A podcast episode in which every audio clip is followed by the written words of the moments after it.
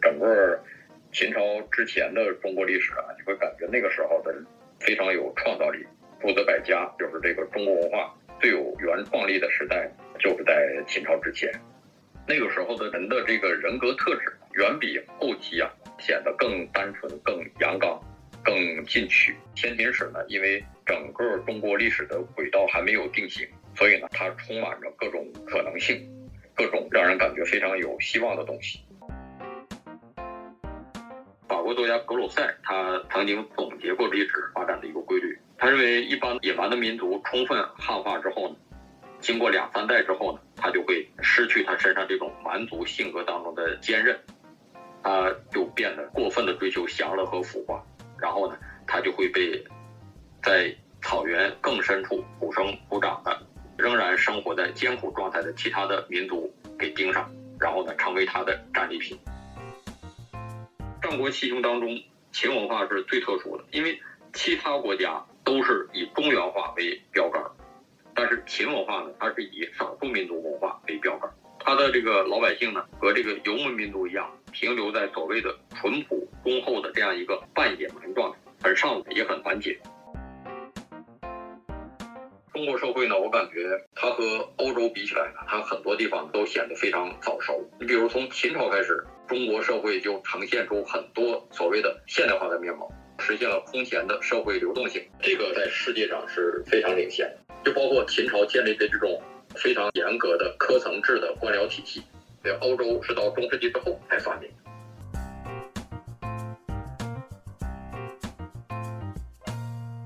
各位听众朋友们，大家好，这边是南方周末有点文化播客。今天来做客我们播客的是著名的历史文化类的作家张宏杰先生。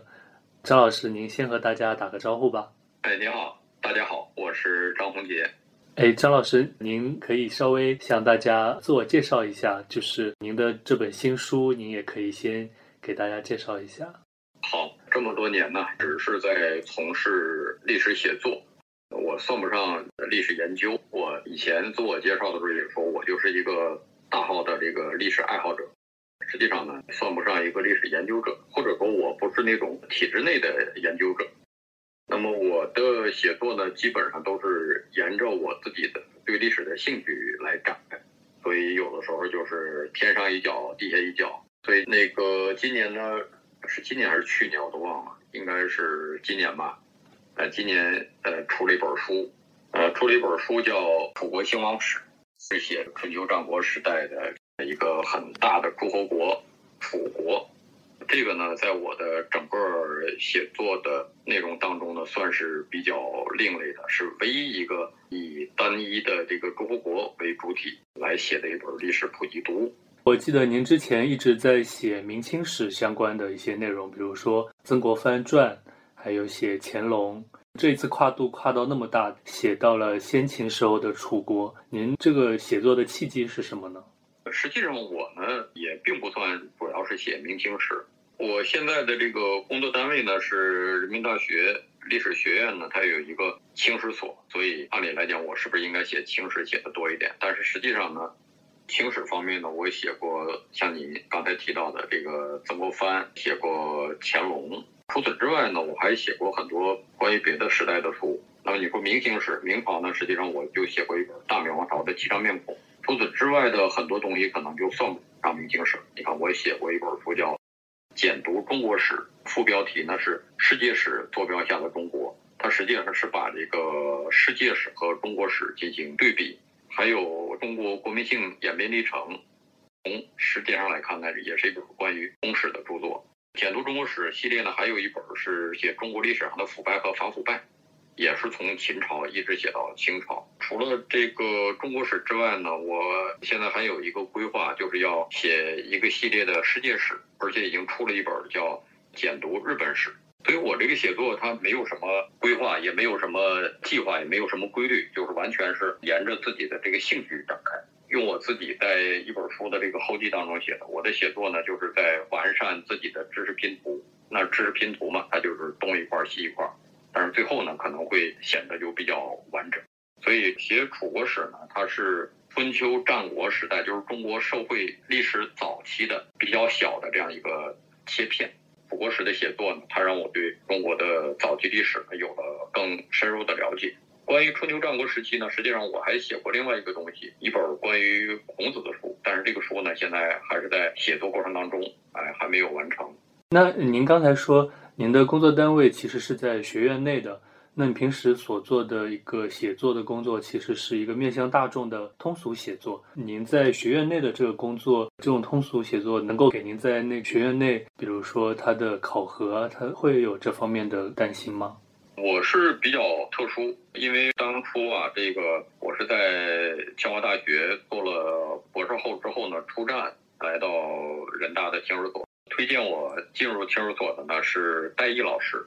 戴毅老师，我不知道你。熟不熟悉？他是人大清史所的最早的一任所长，那么他也是国家清史工程的一个主持人。他今年已经九十七周岁了。他推荐我进入清史所的时候呢，他就说我们这个学术机构啊，实际上也有普及的任务，也有向各个阶层的读者来介绍历史学术研究的成果。就是说你要把这个成果呢进行转化。张宏杰呢在这方面特。所以，我进入清史所之后呢，实际上我承担的工作呢，或者说我参与的一个学科建设呢，叫公共史学。公共史学呢，它是七十年代诞生于美国的这样一个学科，就是主要是历史系、历史学院毕业的学生，他们将来怎么样的把他学到的知识能应用到社会的各个方面，比如图书馆呐，比如这种通俗历史读物的创作呀，比如历史方面的这种纪录片。电影电视剧，所以呢，我现在在学校呢，主要就是做这个公共史学的学科的建设。一方面呢，是参与一些教材的写作，比如前两年出了一本《公共史学概论》，参与了这本教材的写作。另外一个呢，上一点公共史学方面的小课，还有呢，就是从事公共史学的实践，也包括继续写这些面对普通读者的这种历史读物。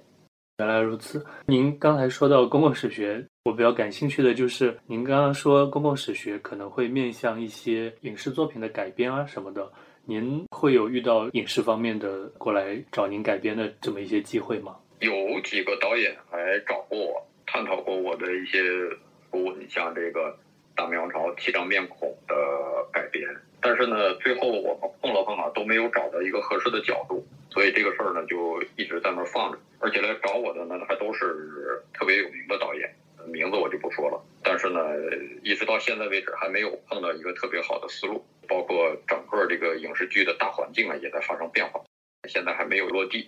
听您这么说，我想起来看您那个《楚国八百年》这本书的时候，其中有一个场景，我觉得特别适合改编成电影，就是当时齐桓公引着列国联军去攻打楚国的时候。他们在楚国的边境上两方列阵，楚国在齐桓公前面低头。我觉得当时的整个气象啊，或者整个的让人感觉很有那个电影大片的感觉，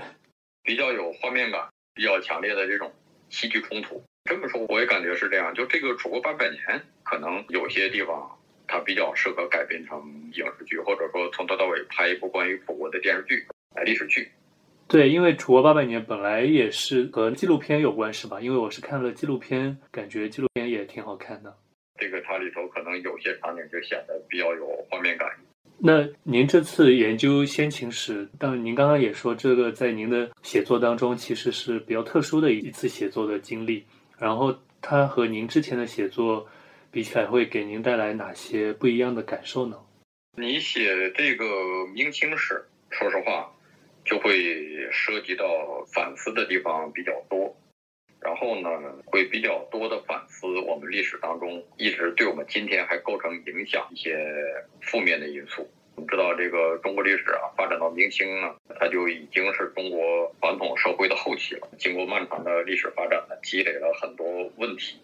也出现了一些文明研究者所说的，就是一个文明啊，发展到后期之后呢，有很多不尽如人意的地方。但是写先秦史或者读先秦史呢，你的感受会不太一样。就是整个秦朝之前的中国历史啊，你会感觉那个时候的人非常有创造力。我们知道这个所谓的诸子百家，就是这个中国文化最有原创力的时代，就是在秦朝之前。那个时候的人的这个人格特质，远比后期啊明朝、清朝呢显得更单纯、更阳刚。更进取，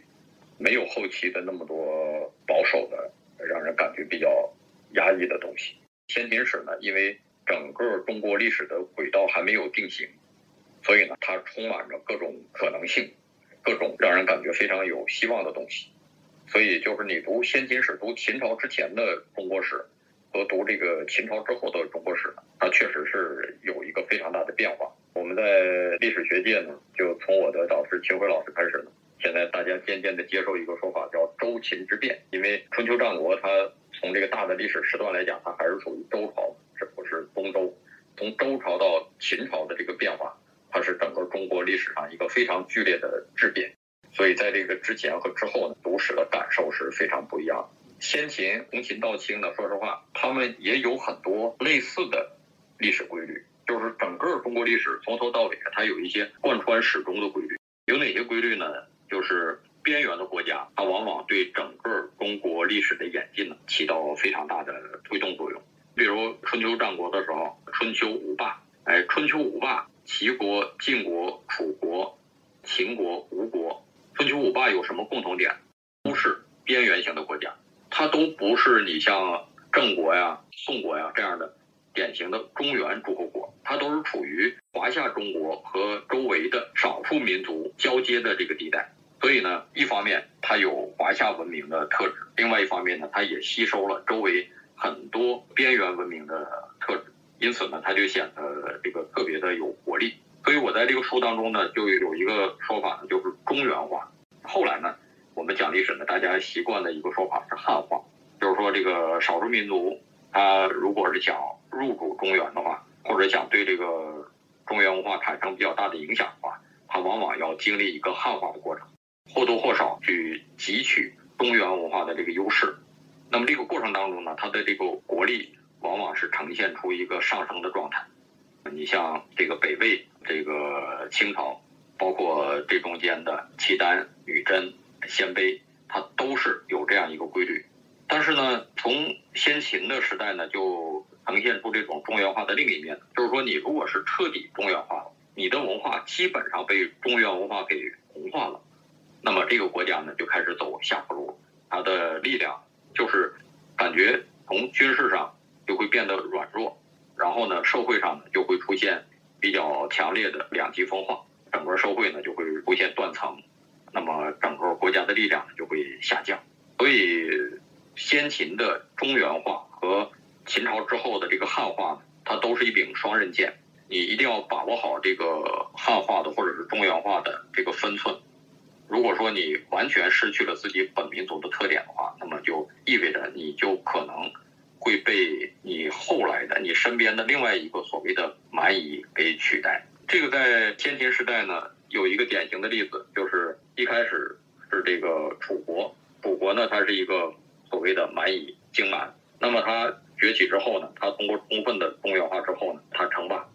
但是在那之后呢，在他身边又有另外一个所谓的后发国家吴国。吴国呢，实际上按照正史的讲法，它是周太王的长子太伯建立的国家，应该是一个中原国家。但实际上，我们读资料的话会发现，它实际上是一个以少数民族为主体建立的国家，它是一个断发纹身的国家。生活习俗上呢，它是属于蛮夷的习俗。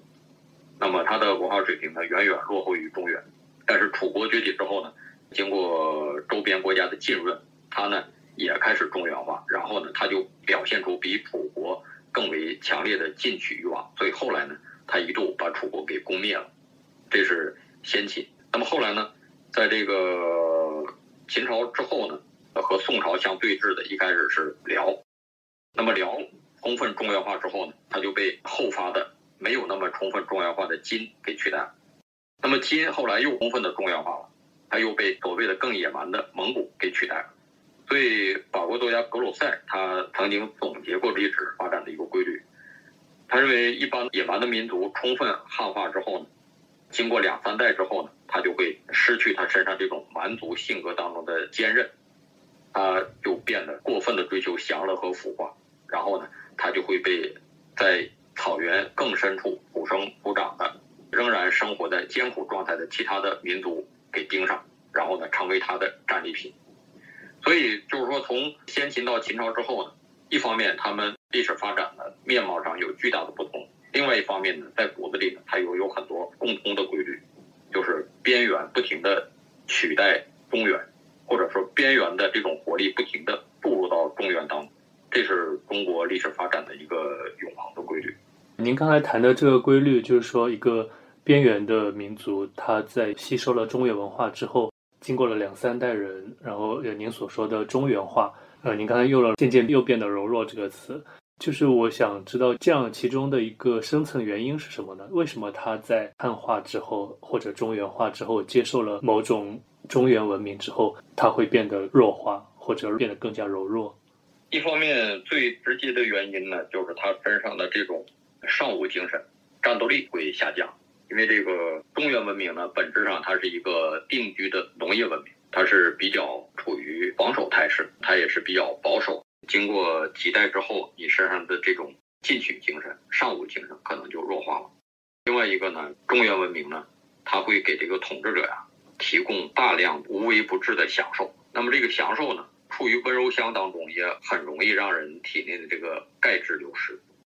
与此同时呢，统治者陷入到骄奢淫逸当中，那么他和社会上被统治阶层差距呢就越来越大，整个国家呢就呈现出统治者和被统治者的离心离德的状态，这个本身呢也会削弱他的整个团结力国力。啊，与此相反，在边远的地区的时候，社会上层和下层的差距不是那么大。到了后来，比如金朝崛起的时候，历史资料告诉我们，金朝的首领称帝之后，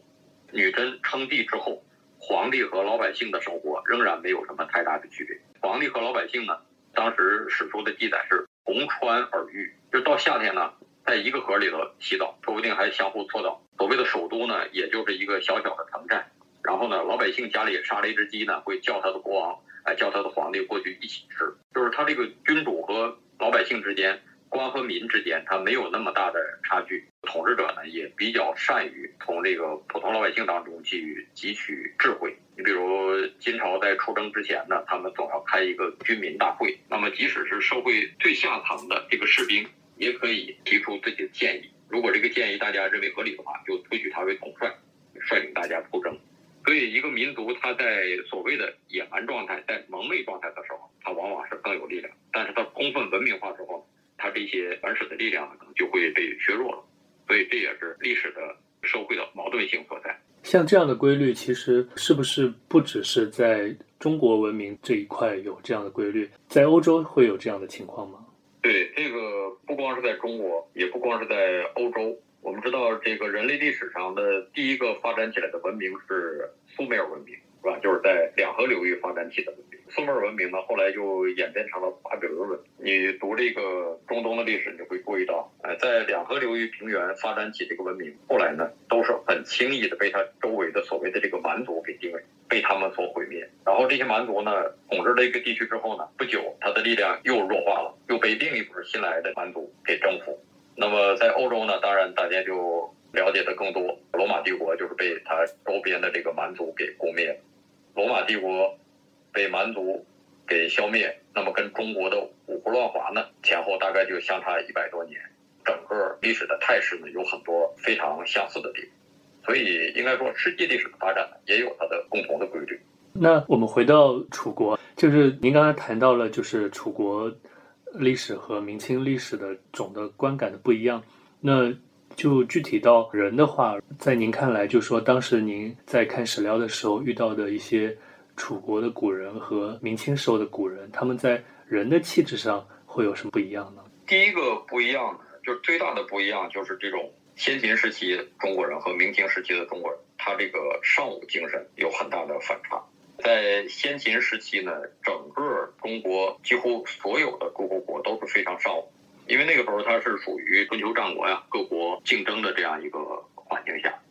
那你这个国家如果是不尚武的话，可能它就没法存在下去。所以那个时候，不光是职业军人非常尚武，那个社会的统治阶层，诸侯、卿大夫一直到士，他都是有一种非常强烈的尚武精神。所以孔子呢，他招学生的时候，他教六艺。那么六艺当中呢，就有射和御，是吧？就是驾驶战车和射箭。这个呢，说明当时的贵族，即使像孔子这样的这个底层的贵族，他也必须得学习打仗。那么打仗是当时每个贵族要必须掌握的本领。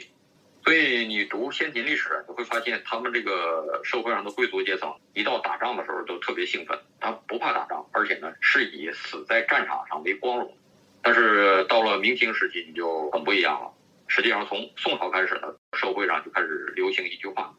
叫这个“好男莫做军，好铁莫做针”。到了明清时期呢，实际上国家招兵啊，往往招不到所谓的良民，招到的都是地方上的地痞流氓。从这个宋朝开始呢，人身上的这种尚武精神呢，就大面积的流失了。从宋朝之前，我们看唐传奇的主角，历史上的包括史书上的主角，基本上大部分都是武将出身，是通过这个军功。实现自己的崛起，但是从宋之后，整个社会的价值取向呢，都变成了去读书、考进士、中状元。所以我们看明清的那些戏曲小说，男主角基本上就都变成了读书人，变成了状元，变成了白面书生。所以中国人的这个审美观呢，在先秦和明清时期也是很不一样的。我们读《诗经》，读先秦时期的作品。你会发现，先秦时期的中国人一个典型的美男子的标志呢，应该是长得非常高大、非常魁梧、非常有力。包括《诗经》当中有首诗，哎，他说一个诗人呢，长得眉且卷，眉且胎，长着满头卷发，哎，一副络腮胡子，这是先秦时期古人认为美男子的标志。但是明清时期，我们看这个明清小说，明清时期认为的美男子呢，都是要长得像女，一定是。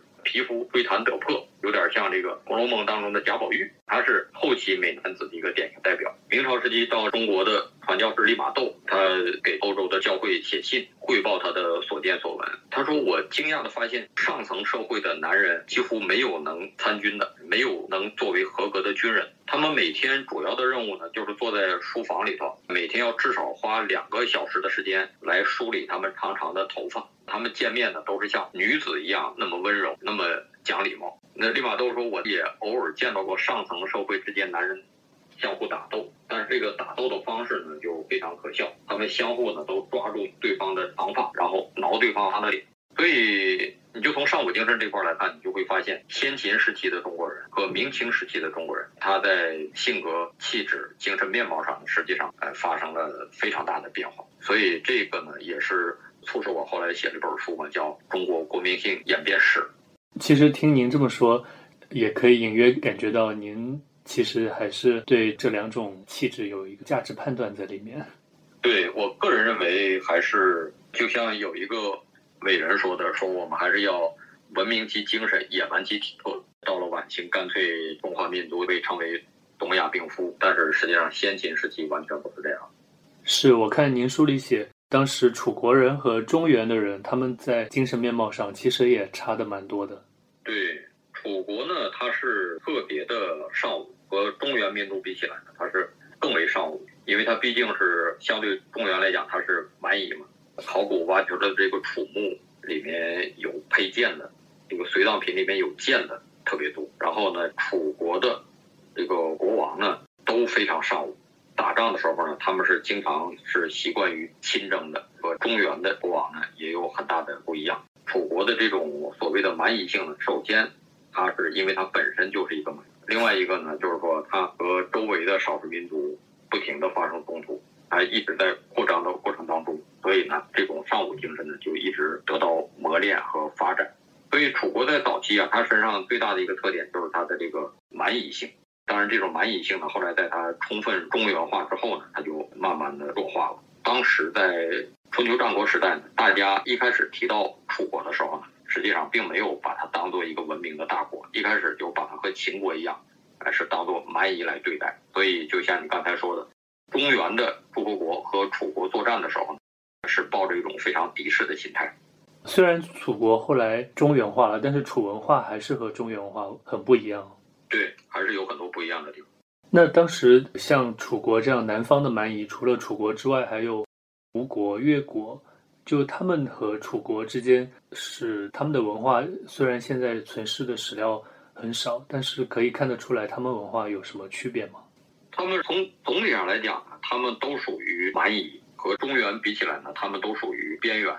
所以这是他们一个共同的地方。但是这个蛮夷呢，它也是。各有各的野蛮的地方，所以从文化来讲，当然是也有很大的差别。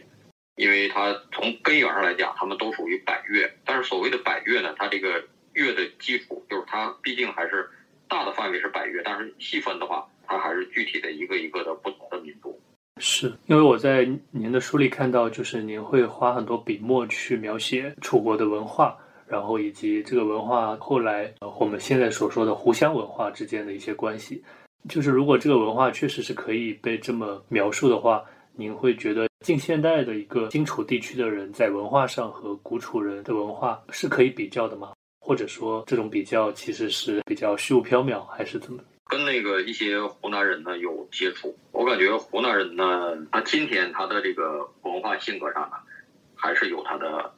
很强的特色。古人的性格呀，湖南人、湖北人的性格呀，他往往是比较强的。我有这个湖南的朋友，我感觉他就是。怎么说？这个后来的一种说法是，湖南人是吃得苦，然后呃霸得蛮。那么他们呢，这种性格特点是很突出的。他远远比我认识的这个北方人性格要强。他做什么事儿不达目的绝不罢休的精神是非常突出的。而且还不是说我认识的一个湖南人这样，我认识的好几个湖南人身上都有这种特质。我感觉呢，这个楚人的性格比较强势呢，可能是从一开始就有。他们也比较富于文化的个性。这个原因呢，可能就是因为。土地啊，湖南、湖北，他们在江南，然后呢，文明早期呢，森林比较多，人呢谋生呢比较容易，另外居住的呢也比较分散。由于谋生比较容易，就导致呢，它不需要组成强大的集体力量来克服自然，大面积的砍伐森林。所以南方的地区在文明早期的时候呢，它没有像北方的诸侯国那样，很早就形成大的家族，形成严密的宗法制度。你像北方的国家，晋国、郑国，他们宗法制度都非常的严密，就整个中国化的特点就是宗法制度。但是这种宗法制度在南方呢就发育的比较晚，然后在先秦时期呢，它相对是比较弱的。也就是说，人活着呢，他没有一个我是家族当中的一个螺丝钉的这样一个明确的意识。那这样的环境当中呢？实际上，他个人受集体的、受家族的压抑就比较小，那么个体意识呢，相对就比较强。所以从早期开始呢，我感觉，所谓楚人呢，他的性格当中呢，就一直有一种强悍的、野蛮的、不甘居人下的这样一个特点。他的自尊心呢特别强烈，所以在楚国的早期，他们就不买周天子的账，理直气壮地宣称：“我蛮夷也，我不遵守你的那一套规矩。”那么一直到今天呢，我感觉湖南人他身上可能还是有这种劲儿。你说他叫野蛮也好，说他叫什么也好，当然这种东西呢，它也是有两面性。一方面呢，就是可能他身上呢，他会有一些突破陈规的地方。但是另一方面，我有一个很深的印象，当然这主要是前几年的事儿。你就是到湖南的话，出租车司机抽烟的很多。甚至你坐公交车、坐大巴的话，车上都有人抽烟，就是大家对这个公共秩序不是那么特别的在意。我的导师葛建雄老师，他曾经在一篇文章当中写过，说这个他到湖南印象最深的是湖南人上公交车，如果你拿着伞的话，这个伞尖儿都是冲着别人的，很容易会碰到别人。但是在上海呢就不一样。当然这些都是一些比较直观的、很局部的感受，但是这种感受呢，我总体上来讲，我认为今天。湖南这个性格特点和春秋战国时候的这个楚人还是有一脉相承的地方。另外一个就是说，南方的湖南人的湖北人的这种文学作品和北方作家也不一样。因为我呢本身一方面我是写历史的，但是另一方面呢，我也是中国作家协会的会员，我还是所谓的一级作家。你知道现在咱们这个作协体制，就是作家里面他会给你评职称，评成一级、二级、三级。我很早就是一级作家，就是说我是文学青年出身。那么我的很多作品也是比较注重文学性，所以呢，我平时是大量的读文学作品。那么你读湖南、湖北作家的这个作品，和读北方的作家的作品，你会发现有很多不一样的地方。这一点我感觉跟先秦时代呢也有一脉相承的地方。文化的特点呢是它比较浪漫主义。你包括老庄哲学，它和北方的孔孟和这个。法家的东西比起来，它就有它自己鲜明的特点。它很多地方显得比较不那么容易把握。它是一个非常流动的这样一个思想体系。你像庄子的寓言，老子的整个的那套思维方式，它更像水。那么北方的这种哲学体系呢，这种思维方式呢，更像土。那包括屈原的这个《离骚》，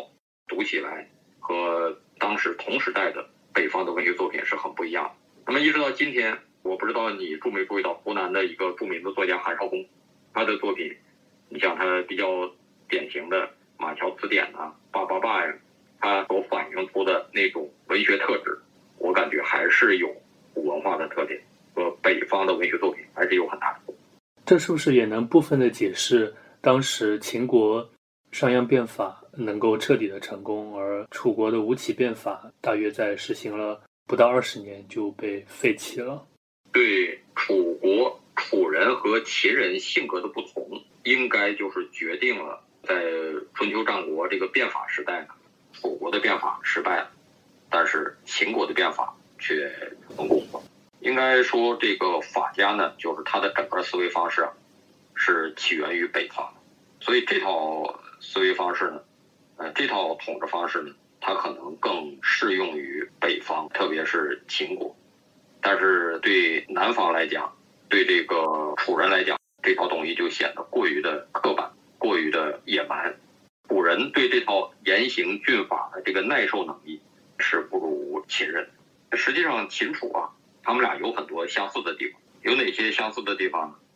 他们俩都是边缘国家，都是边缘民族。当然，一个是在南方，一个是在西北。当然，他们都传说说自己是所谓皇帝的后裔，跟中原的这些诸侯国呢都是炎黄子孙。但是中原诸侯在开会的时候都不找他，不跟他们会盟，因为中原民族明确的认为他们是蛮夷，所以呢，他们在早期的时候一直都是受排挤的对象。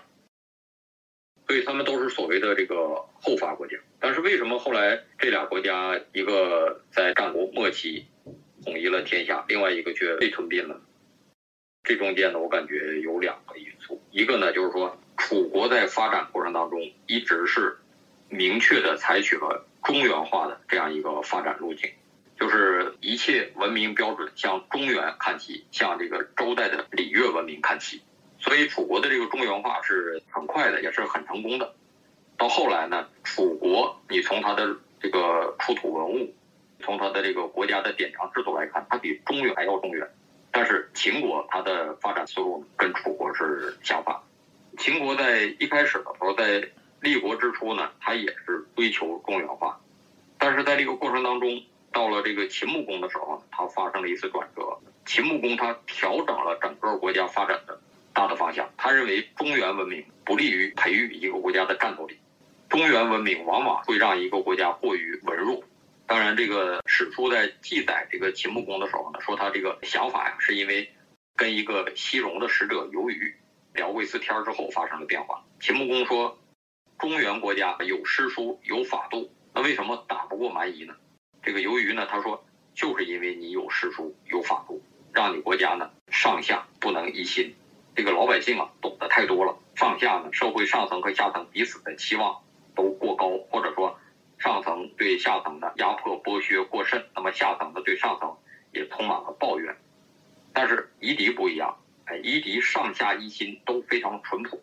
所以夷狄呢没有那么多的这个权力意识，也没有那么大的贫富差距，物质上呢也不发展。所以据说从此之后呢，秦穆公就开始一心的。不再向中原发展，而是向西发展。首先，他兼并了大量的戎狄的领土，然后呢，统治了很多戎狄的人口，大量的吸收戎狄文化，最后导致整个秦国的这个面貌变得越来越少数民族化。所以在战国七雄当中，秦文化是最特殊的，因为其他国家都是以中原化为标杆，但是秦文化呢，它是以少数民族文化为标杆。他的这个老百姓呢，和这个游牧民族一样，停留在所谓的淳朴忠厚的这样一个半野蛮状态，很上武也很团结。那当然，与此同时呢，就导致了他这个整个国家文化素质不高。所以说有一句话叫“士不产于秦”，就是秦国呀，它本身不产生知识分子，不产生人才。所以你看，秦国后来所有的这些改革家，哎，这些著名的丞相都是从别的国家聘请来的。所以秦国呢，也不可能产生像屈原这样的楚辞。不可能产生像老子、庄子这样的这个伟大的哲学家，那么在所有的诸侯国当中，秦国是最野蛮的一个国家。我们都知道，这个春秋战国时期殉葬一次杀死人最多的就是秦国的国王。但是正是因为这样，就导致在这个春秋战国改革的时候呢，他们更容易接受法家的这种专门是以法术士、以讲究统治术、以讲究严刑峻法为特点的这种改革。我们知道春秋战国的时候，实际上商鞅变法很多时候他是学习这个楚国的吴起变法，但是吴起变法失败了，商鞅变法也成功了。这就是因为法家文化它。和这个秦国的这种简单、野蛮、功利主义的气质，他们是很吻合的。但是它和楚国的这种比较宽容的、比较柔和的、比较多元化的统治方式是比较排斥的。我感觉这是秦国和楚国呀，所谓当然我们按照成败来论，一成一败，它的一个很根本的原因。我刚刚您在说的时候，我想到。就是您说的这个蛮夷民族文明化之后这么一个规律，是不是其实在冷兵器时代它是比较适用的？因为在冷兵器时代，文明和蛮夷的力量对比其实并没有那么突出。但是到了一个热兵器时代，那如果现在有一个蛮夷过来攻打我们的话，并没有那么容易。其实并不能判断文明的高低，但其实和他们的所使用的武器的相对差距其实是有关的。对。这个在冷兵器时代，尤其是这个骑兵是非常重要。然后呢，一个人身上的这个尚武精神是非常重要的。但是到了今天，到了这个热兵器时代，就开始变成所谓的文明战胜野蛮了。因为武器导致的这个战斗力的差距啊，开始变成决定性了。那到了今天，Chat GPT 的时代，我感觉可能这种科学技术的发展导致的战斗力的差距呢，就变得更大。所以。就像你说的，野蛮战胜文明，可能只是在传统时代的一种规律，到今天已经不适用了。其实，在您写的乾隆的那本书里，也有一点这种感觉。其实，那个时代，像乾隆末期的时代，已经跨过了那个临界点。对，那个时候，乾隆比较可惜的就是他没有意识到这一点。实际上，英国人把他当时他最先进的武器，把他在全球的这种扩张，已经告诉乾隆了。但是乾隆呢没有意识到这一点。是，其实也有很多历史学家假设过，如果楚国统一中国的话，不知道中国接下去的历史该怎么走。像李学勤先生也这么假设过。您有时候会想一想这样的假设吗？对，历史很有可能会不一样，因为历史呢，我们讲它的发展有必然性，但是这中间呢，实际上也有很多偶然性，一些历史强人的出现和不出现。这个强人取胜和那个强人取胜，最后历史的发展呢，它可能会呈现出很大的这个面貌的差别。你包括秦国和楚国是吧？如果是楚文化，楚国最后统一了整个六国，那么我想整个中国历史的这个面貌啊，和后来还是会有很大的不一样。因为法家文化，我们知道它是诞生于这个农业文明和草原文明杂交的这个地带，所以呢，它的特点是残酷。简单、直接，他的思考的出发点完全是围绕着统治者，他不顾及其他社会阶层的利益，或者说社会其他阶层存在就是为了给这个国家提供粮食或者是战士，所以老百姓的任务就是两，一个是耕，一个是战，所以呢，他们的统治的出发点呢是从人的劣根性出发，因为认为这个人的天性是恶的，所以只能用严刑峻法，只能把人当成畜生去管理。这个国家才能强大，所以就讲究严刑峻法，讲究法术式。那么楚文化实际上不太这样，文化呢，它是和这个秦文化和这个法家文化比起来，它是更开放、更包容。你比如在发展的早期呢，楚国虽然不停的向四周扩张，但是呢，它对少数民族，它不采取一种单纯的压服或者杀戮的政策，它更多的它会采取包容、怀柔政策。所以史书记载，楚国在早期就。甚得江汉间民和，就是他能够搞一个所谓的民族和睦，或者说在统治方法上，他能够不追求对所有的民族进行整齐划一，而是尊重他们的不同，他们的统治更有弹性。所以楚国虽然后来这个版图扩张的很快，但是楚国的奴隶制并没有怎么发展，就是说它不像秦国那样存在大量的奴隶。总体上来讲，楚国这个国家的。人道精神是远远的要高于秦国的，你比如举个典型的例子，就是在这个大冶铜立山的这个考古当中，考古学家发现，虽然经过春秋战国连续上百年、几百年的开采，但是在这个矿洞当中极少发现矿难及虐待死亡的现象。在战争当中，楚国也不像秦国那样动不动就斩首几万、活埋几万。那么，即使是被攻灭的国家，楚国呢，往往也会保存它的宗庙。然后呢，很多国家呢是允许它仍然作为一个国家来存在的，只是成为楚国的一个附属国。所以当时孔子周游列国的时候，楚昭王迎孔子，孔子是很高兴的到楚地去。但是孔子一生没有到秦国，所以呢，虽然楚国和秦国都是所谓的蛮夷，但是在孔子眼中呢，他还是不一样的。孔子认为楚国是一个不能行王道的地区，那样一个诸侯国，那样一个国家。您刚才谈到就是楚国对待少数民族的态度，我就想起来，其实，在湖南地区，一直到汉唐宋很晚的时候，还是存在着大量的少数民族以及未被汉族人开发的一些地方。我在想，如果先秦的时候楚国就已经像秦国那样用那种暴力的手段去开发山区的话，那就在汉唐时代就不会存在那么多少数民族的地区了。这是不是可以从反面来说？其实楚国当时在开发湖南的时候，他们并没有用特别用现代的话说，就是种族灭绝的手段去开发当地。对，因为这个楚人的思维方式啊，跟这个中原不一样。中原呢，对这个蛮夷呢，他一直有很强烈的这种华夷对立的这样一种思维方式。他认为他的文明要远远优越于蛮夷，所以。蛮夷只能进行同化，蛮夷文化本身是没有任何价值。但是楚文化呢？楚国一开始它本身也是蛮夷，所以它就从来没有中原文明那样的优越感和排他性。一开始呢，它就是一种比较开放的心态。本质上，他认为其他部落、其他民族的文化跟自己的文化没有什么太大的高低上下之分。所以你看，在春秋战国时期，这个中原国家都有非常强烈的对周边这些所谓蛮夷的鄙视心理，包括孔子也说“夷不乱华”，但是这一点在楚人身上呢表现的就很少。楚人呢，他对周边的民族，一个是他是比较尊重，另外一个比较怀柔，他用多种多样的方法来因地制宜的来进行，把很多这个贵族啊封为自治权力非常大的封君。但是楚国呢，又在所有诸侯国当中呢，率先创造了县制，就是后来的这个郡县制。所以他的这个政治结构当中呢，既有封君制，也有属国制，也有县制。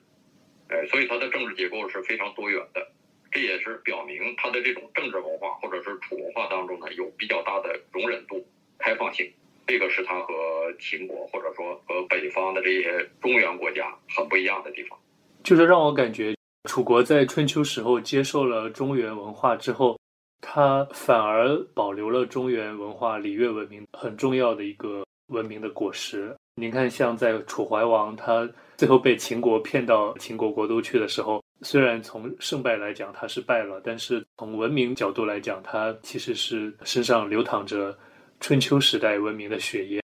对，所以有句话叫“礼失而求诸也”。后来，当这个中原文明衰落之后呢，中原文明当中的一些优秀的部分，可能就被他的这个学习者所继承了。像我们现在经常说春秋战国连着说，但其实春秋和战国它的差别是非常大的。您刚才说的周秦之变，其实周秦之变在战国的时候，其实就已经可以明显看出它的趋势了。对，周秦之变，它的这个诞生，实际上就是起自于春秋战国交界的这个时候。所以你看，这个司马光写《资治通鉴》的时候，他是从三家分晋开始写，就是这个秦制的萌芽和发展是从春秋战国这个交界时期开始的。所以春秋和战国呀，他们俩还是很不一样的。春秋从它的文化特质来讲，它还是属于周文化的一部分，但是战国呢，实际上它就差不多身上有越来越重的这种秦文化的特点。所以我们今天一谈起历史来。就是往往把春秋战国作为一个单元放到一起叫春秋战国，但是春秋战国呢，他们是很不一样。最大的不一样在哪儿？就是春秋它的这个生产力和这个夏商周三代啊，就是它和西周呢没有什么太大的差别。但是战国它随着铁器的普及，它的生产力呢实现了一个比较大的突破。那么铁器的普及呢，就让整个中国的这种社会面貌、战争方式，整个中国版图之内的当时诸侯国之间的国际形势也发生了很大的变化。春秋时期，它的整个生产力是以实际上它的农具还是以石头和木头为主。虽然在很早之前，在夏商的时候，这个青铜冶炼技术就已经传到中国了，所以特别是商代是青铜文明特别发达。但实际上，这个青铜主要还是作为礼器，老百姓的、农民的这个农业生产工具基本上还是木头和石头做的。所以呢，在春秋以前，中国的这个粮食产量是比较低的，而且呢，有大量的山林没有被开垦。但是到了春秋末期，春秋和战国交界的时期，冶铁技术又从域外传过来，哎，也是从西北传到中原，然后呢开始普及。铁器的出现，它和这个青铜器的进入中国造成的历史影响是完全不一样的。青铜器进入中国呢，只不过是用青铜的礼器代替了原来这种陶器做礼器，但是铁器呢，它主要是用于做农具，用于做兵器。那么铁器我们知道它成本是非常低的，同时呢它又非常坚硬，所以呢它能够用于大面积的砍伐森林，大面积的翻耕土地。所以就导致农田被大量的开垦，所以在铁器普及之前，中国的各个诸侯国并不是连在一起。就是春秋时代啊，虽然是有很多诸侯国，但是这些诸侯国呢，它往往都是一个一个的点，它并没有一个国家的疆界和另外一个国家的疆界严丝合缝的连到一起。对，就像文明的岛屿。对，它就是像汪洋大海上的一个一个的岛屿。所以，周代西周初期，周王分封诸侯，他实际上是让自己的兄弟、自己的儿子，在广阔的国土之上呢，建立了一个又一个殖民点。这些周人呢，是住在据点的这个城堡里，所以叫国人。周围呢是当地的，我们用现在的说法叫少数民族，叫蛮族。所以他当时叫野人，所以它存在一种国野对立的状态。国野放到一起，它也是整个它的诸侯国面积当中的一个比较小的被开发的土地。实际上，大部分土地呢处于一种无人管理状态。所以，春秋时期的这种蛮夷大楚呢，和后来的这种中原民族和草原民族或者说野蛮民族的对立不一样。后来呢，就变成了北边的草原是蛮族，然后南边的农耕地带是中原民族。但是在春秋时期，包括以前呢，它是蛮夷大楚，就是。文明人住在城堡里头，周围可能就是草原，然后呢就是各个骑马的民族。所以春秋时代的诸侯国，它是一个一个点，它不是成片的点到一起。但是到了战国时期就不一样，战国时期开始，几乎所有的土地都被连到一起了。然后呢，各国为了争夺国土，就开始了越来越激烈的战争。这春秋时期的战争呢，它往往都是因为一些礼仪上的。因为这个国家不遵守周礼，所以另外一个国家纠合几个国家一起把它给打一顿，把他打服了，各国就回去了。他不会要对方的土地。但是战国时期呢，打仗就是为了吞并对方的土地，掠夺对方的人口。所以到了战国时期，这个战争就变得越来越野蛮了。因此到了战国时期呢，各国都有了危机感。你这个国家如果是不变得强大起来，你就很有可能被别的国家给消灭了。所以呢，各国就开始争相变法。变法呢，它就是要强化集权。强化集权的目的是增加税收，增加税收的目的是扩大军队。扩大军队呢是提高战斗力，保证国家能生存下去。所以这就是从春秋到战国，由铁器导致的生产力的发展，导致它必须得各国竞相变法，才能够在弱肉强食的战国时代能够活下去。因此呢，战国时代呢就成了一个变法的时代。因此后来就出现了，一开始是楚国的吴起变法，后来出现了。秦国的这个极大成的商鞅变法，从现在结果来看，法家思想成为战国时代的一个胜利者，而且他在后来的中国帝制时代被很好的继承了下来。但是，好像和法家思想有点相似的西方的马基雅维利主义，他们在西方思想当中其实并不占主流，但是法家思想却是在中国的思想当中是一个主流的地位。您觉得这个？两个不一样，它是一个什么样的可以有比较的地方吗？实际上，这个法家思想它最大的特点是什么呢？它就是在一个更大的疆域之内、更大的国家体量之内呢，思考怎么样建立一个陌生人社会，或者说把这个血缘纽带给打破之后，这个国家怎么样进行组织？我们知道，在战国之前的整个中国社会，从这个原始社会后期开始，一直到战国变法之前呢，中国社会一直是一个血缘社会、宗法社会，就是所有人都生活在一个一个家族当中。那么实际上，一个诸侯国呢，也就是一个贵族的家族。那么诸侯呢，又把他的儿子分封为卿，卿呢又把他的儿子们分封为大夫。所以从上到下呢，它是一个连环套的一个家族结构。所以血缘原则是战国之前中国人处理人际关系到社会关系到整个国家治理的一个基本的思维方式。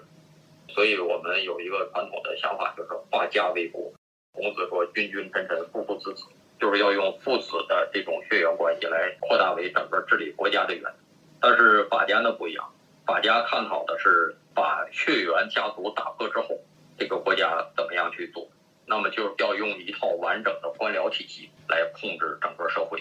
来把这个社会呢变成一个陌生人社会，把社会尽量的原子化，把家族给打散，然后呢由国强有力的国家机构来从这个每一个原则上头。来这个汲取税收，汲取社会资源，让这个国家呢变得更为强大。所以当时的中国社会呢，就是两种选择：一种是强化原来的西周礼乐文明，哎，这是儒家的建议；另外一个呢，就是打破血缘结构，在陌生人基础之上建立国家。就这两种选择。那么西方不太一样，西方的这个血缘社会，他们很早就被打破了，在他们原始社会后期，在他们国家的建立过程当中就已经被打破了。所以你看，这个希腊文明，希腊呢，它是建立在一个一个所谓的自治城邦之上。那这个城邦呢，它是由没有血缘关系的这种公民来组成。罗马一开始是多神教，后来变成了接受了外来的基督教。它就社会的基本的组成方式是一个一个的教区，以教堂为核心的陌生人社会。所以他们在文明的初期就开始不停的探讨这种陌生人社会会有不同的这种统治方式。各种不同的统治方式之间有什么优劣之处？所以他们，你看，在这个亚里士多德时代，在这个希腊罗马时代，他们就开始探讨共和制、帝国制、君主制、专制制各种不同的统治方式。所以，西方的这种陌生人社会，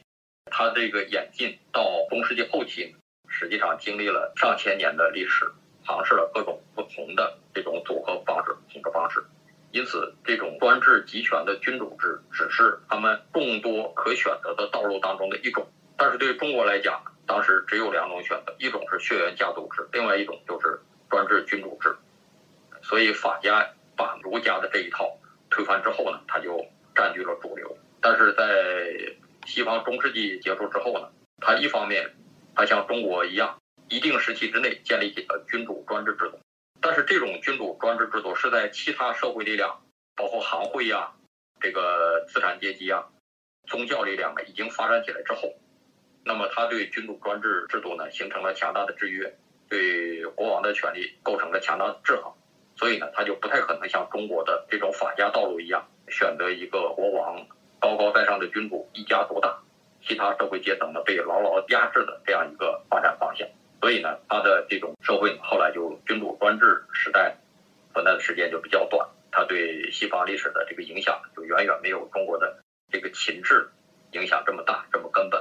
从您刚才说的这个角度来看的话，好像就是钱穆先生所说的中国政治早熟的这个论点，好像是可以被再讨论的。它其实并不是早熟，而是有他们各自内在的发展逻辑。对这个中国社会早熟啊，实际上它也不仅仅是钱穆先生个人的看法，这也是很多中西学者、中西不同的历史学家很多人的一个共识。中华文明呢，实际上从文明的诞生来看呢，它并不是最早的。你要跟这个苏美尔文明比起来，如果是你按照文字、冶金术和城市三要素集合起来的话，咱们中华文明要比苏美尔文明要晚很多。但是呢，在另一个方面呢，咱们在这个大一统的制度的出现这方面，又比其他的文明要早很多。你如果说我们从西周来算的话，从西周开始，我们建立起来人类历史上第一个大一统的封建制度。所谓封建制度呢，按我的理解呢，就是封邦建国的诸侯制度。中国的封建制度比欧洲早了差不多一千八百年。欧洲我们知道，到了这个中世纪才建立起来，这个蛮族统治了欧洲之后，才建立起了这种层层分封的制度。那它比中国要晚了很多。那么在周代之后呢，中国又从秦朝开始又建立了世界上最早的大一统的中央集权国家，这个比欧洲呢也是早了一千九百年。所以中国秦朝所达到的那种社会控制，这个是世界上同时代其他国家所不能想象。欧洲国家一直到中世纪后期，到了一七零零左右。才开始了像中国春秋战国时代那样开始构建大一统的集权国家，但是呢，他们每一个集权国家呢，它统治的面积呢又是很有限的。你像法国，它虽然在十七世纪后来它的这个中央集权达到顶峰，但是呢，他只是统治了一个小小的法国，他不能统一欧洲。所以中国社会呢，我感觉它和欧洲比起来呢，它很多地方都显得非常早熟。你比如从秦朝开始。中国社会就呈现出很多所谓的现代化的面貌。首先，秦朝呢就废除了贵族制度，实现了除了皇帝之外，所有的社会阶层实际上都是平等的，实现了万民平等。与此同时呢，由此就实现了空前的社会流动性。一个在地里种地的农民，一个皇帝赏识他的话，可以把他提拔到中央来做官，甚至晋升他当宰相。很早在秦朝开始实现了度量衡的统一。实现了语言文字的这个，在欧洲一直是到今天，欧洲也没能实现。一直到欧洲资本主义社会出现，它才差不多实现了像中国秦朝这样的社会流动性。在此之前呢，它的社会一直是严格分层，分成贵族和平民两个等级。那么这两个等级之间呢，是几乎不能相互流动。除了中国之外呢，日本、印度它也是这样。在近代之前，它这个社会分层一直是很严格的，从来没有哪个国家。能够像中国的秦朝那样出现那样大的社会流动性，那么中国的这个社会流动性到了后来这个宋朝科举制普及之后呢，就变得更加厉害，这个在世界上是非常领先。所以呢，从这些方面来看呢，就包括秦朝建立的这种非常严格的科层制的官僚体系，这也是世界其他国家一直到很久之后，对欧洲是到中世纪之后才发明。所以中国呢，它就确实是在很多方面呢，它都是呈现出早熟的状态。很早呢，它就出现了一种现代化的面貌。但是这样一种现代化的面貌呢，它也就在根本上决定了中国和西方发展道路的不同。就像我刚才讲的，西方社会后来也发展起了中央集权制的民族国家，但是它发展起中央集权的民族国家的过程当中呢，在那之前已经出现了议会、自治城市，出现了行会，所以呢，它的这种中央集权是受到很多制约的。但是中国是在其他社会力量发展起来之前，组织起来之前，在教会在这个强大的商人出现之前，咱们就实现了强大的中央集权。这个是造成中国和西方发展历史很不一样，导致中国这种强大的君主专制没有机会被驯服。但是西方的国王呢，虽然一度建立起中央集权，但是后来呢，很快他的力量又被削弱的一个根本原因。谢谢张老师。学到了很多，你客气，你辛苦，哎，辛苦张老师，辛苦张老师，好嘞，好，拜拜，哎，拜拜。